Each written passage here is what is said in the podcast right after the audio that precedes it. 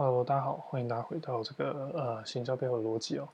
有一段时间没有跟大家分享有关于这个行销相关的知识。那今天呢，我们来跟大家聊一下什么叫做这个 RFM。RFM 是一个蛮在行销领域里面可能会很常听到的，特别在经营会员上，你会很常听到这个框架。这个框架其实是由三个三个英文单字所构成，第一个叫做 recency，第二个叫做 frequency，第三个叫做 monetary。你可以这样认知。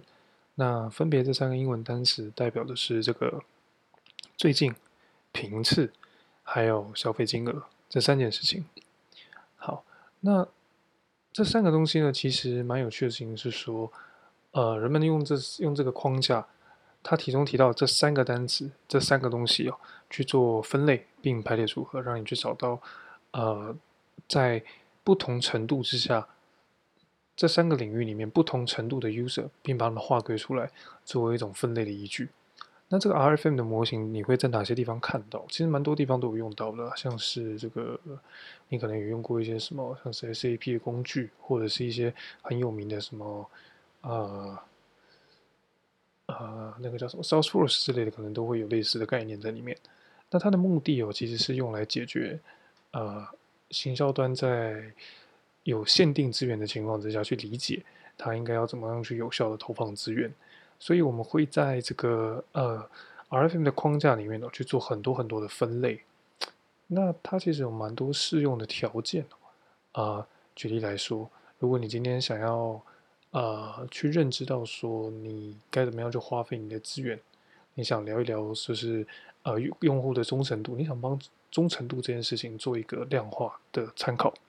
你都可以使用到 RFM 的架构去思考这个忠诚度这件事情上，大概可以切割成什么样的范畴。举例来说，你可能会有这个，你可能抓了 recency 这个东西，当做认知它是一个 user 会回访很多次那个人说他有忠诚度。那你会拿这个东西来作为呃衡量忠诚度的一个方法，但是某种程度上来讲，其实还有更多的分类方式。这边我们就不赘述这么多细节跟它的这个分类方式。那我们接着来聊一下，就是你大概是什么样的情况之下，你会去用到这个 RFM？基本上来讲啊，呃，你可能会常用的一些情境叫做：你想了解什么叫最佳顾客。你想为你的利润和空间去找到更多的这个，呃，你想为你的利润找到更多的空间，你想要用更多更多元的方式去认知到，就是你，呃，现在投资的报酬，投资报酬率是正的还是反的？那，呃，你可能会有还有一种情况是说，你可能想了解谁是处于流失边缘，所以它其实是透过呃，透过很多种方式去把 user 给分类出来。那最简单的方法。就是讲我们刚刚三个维度，但实际上，呃，如果你去看更多更复杂的工具，它其实除了借用了这三个维度之外，它还搭配了很多呃视觉化的图表，让它可以呈现出比较呃更 dynamic 一点、更加的丰富一些，让你去认知到说，其实啊、有一些受众是啊。他可能在在这个领域里面，有一些受众啊，可能某一个区块里面，你会看到说，哦，等你的投资它带来的营收多少，他花钱多少，你投资多少，这样，你去看清楚它的这个呃成本。那其实蛮有趣的事情就在于这里是，虽然都叫 RFM，但其实呃 RFM 这个概念呢、套用到很多现在市售不同的工具里面的时候，呃，它其实已经就是更加的被。丰富化，或者是添加更多有趣的一些呃元素在里面，所以我们今天在聊的这个 RFM 啊其实是一个非常 basic 的 level，但是这个 basic 的 level，其实在某些时候其实对于某些人来讲已经够用了。对，那啊这也是为什么我们今天聊的原因。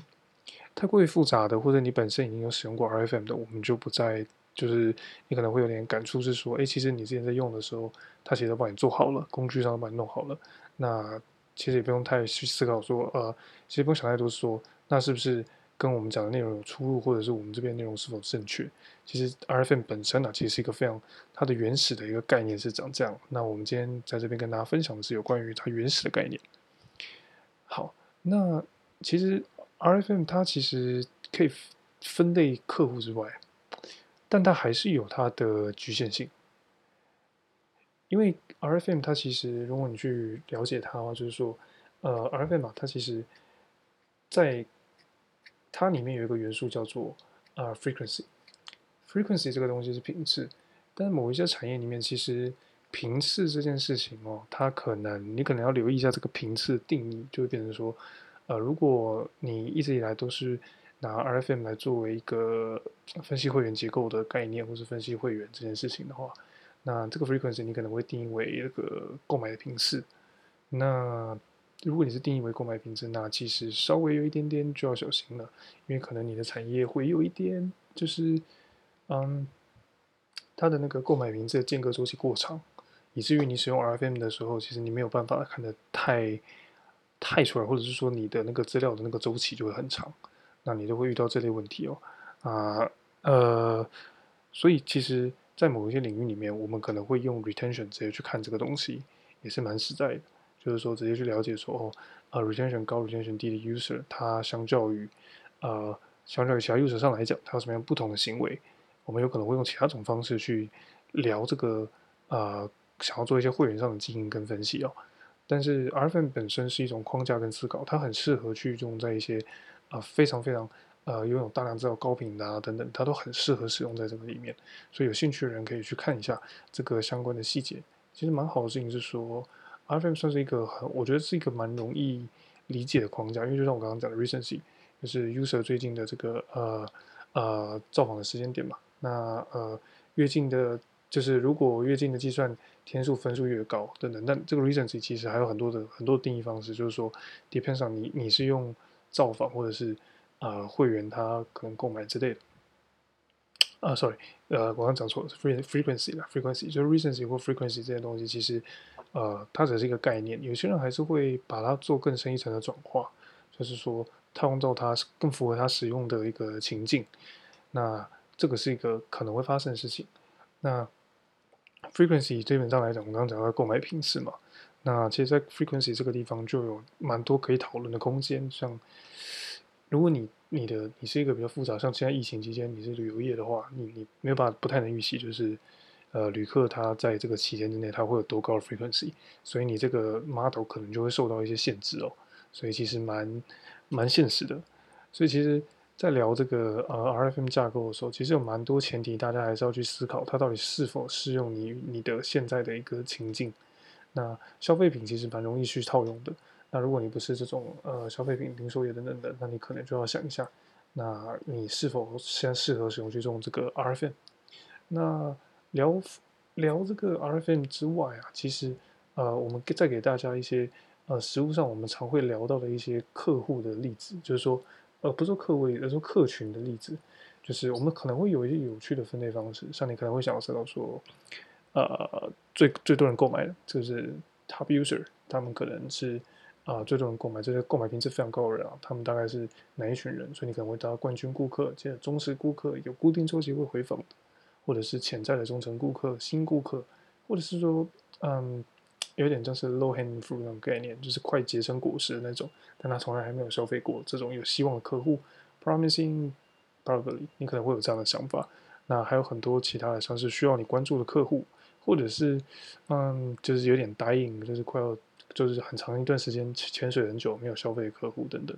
所以你有很多的分类方式，还有你不能失去的客户，或者是有风险的客户，或是冬眠的客户，所以它其实有蛮多、蛮多、蛮多类型的分类方式。但它的重点其实就在于是，你分类出这些东西出来，你用前面提到的三个维度之后，它其实还可以做很多的延伸。你还是可以去分析，用这样的分类方式，然后去把 user 抓出来，然后去分析他们的行为。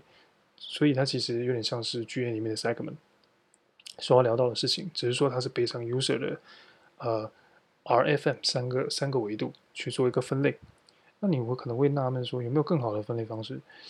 嗯，其实还是有的，还是应该说不能说更好，而是说还是有很多的不同的分类方式，像是直接使用到更复为复杂的，比如说演算法的 K-means，或者是我们聊过的这个呃 behavioral persona，就是有很多种方式去聊，但重点是它的 topic 可能稍微有点不同。那你可以依据你的需要去思考，你该去套用哪一种模哪一种方式跟模式。